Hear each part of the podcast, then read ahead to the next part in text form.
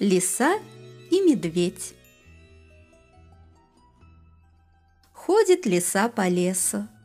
Улетают на юг журавли, С деревьев опадает листва.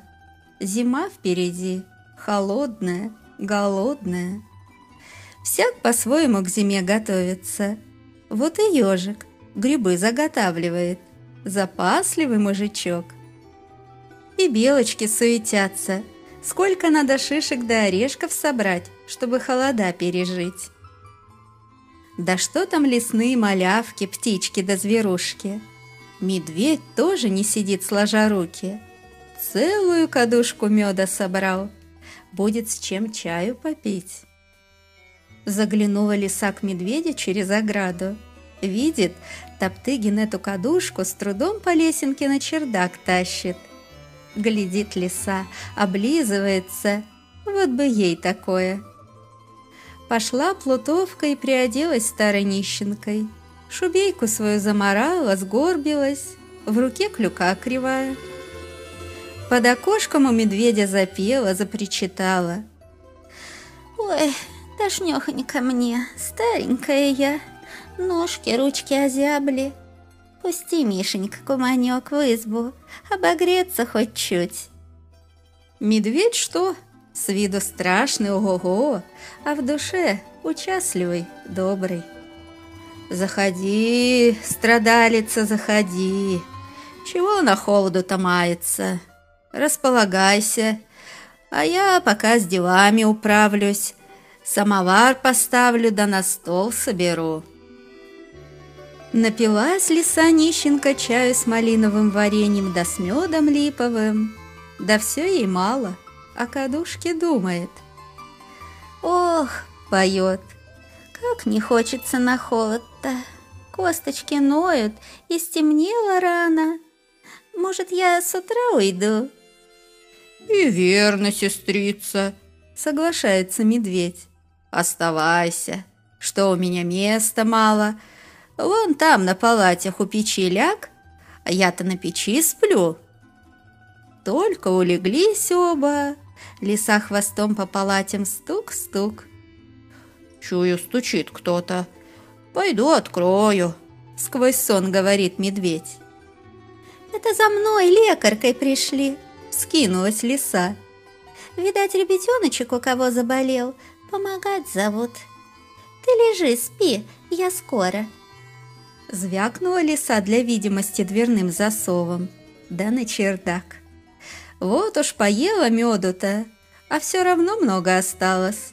Еле к себе вниз на место сползла. Утром лиса жалуется.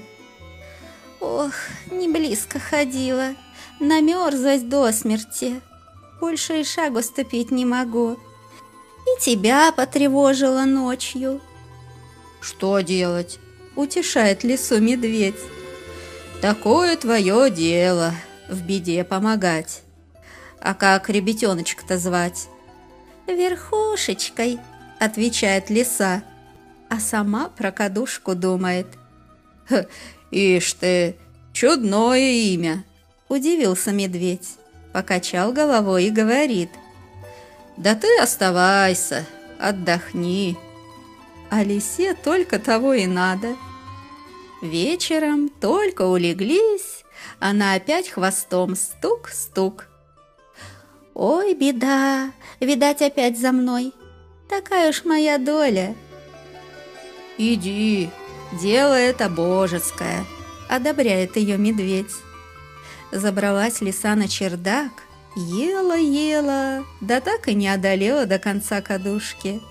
А бросить жалко только на утро к себе на палате доползла. «Как ребятеночка звать-то?» – спросил утром медведь. «Середочкой», – вздохнула лиса. «Середочкой». Опять удивился медведь имени. «Ну, ложись, отдохни», – сказал он и укрыл лису теплым одеялом. «А я по дрова схожу».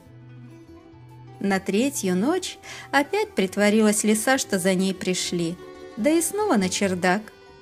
Ела-ела, самую малость не доела и уснула возле кадушки. Тут ее и нашел медведь. «Как ребятеночка звать-то?» — заревел он грозно. «Ост... остаточком», — спросонья пробормотала лиса. Увидела медведя, перепугалась. Откуда прыть взялась? Бросила клюку и ходу вниз по лестнице. Сидит медведь за столом, остался без меда. По делам простофили, наука. Впредь надо осторожней быть, не доверять лисьим уверткам. Ну, а лисе тоже не сладко. Потеряла теплое жилье. Каково теперь в зимнем лесу? Снега легли выше головы. Вот до чего жадность доводит. Вздыхает, кается лиса. Да поздно.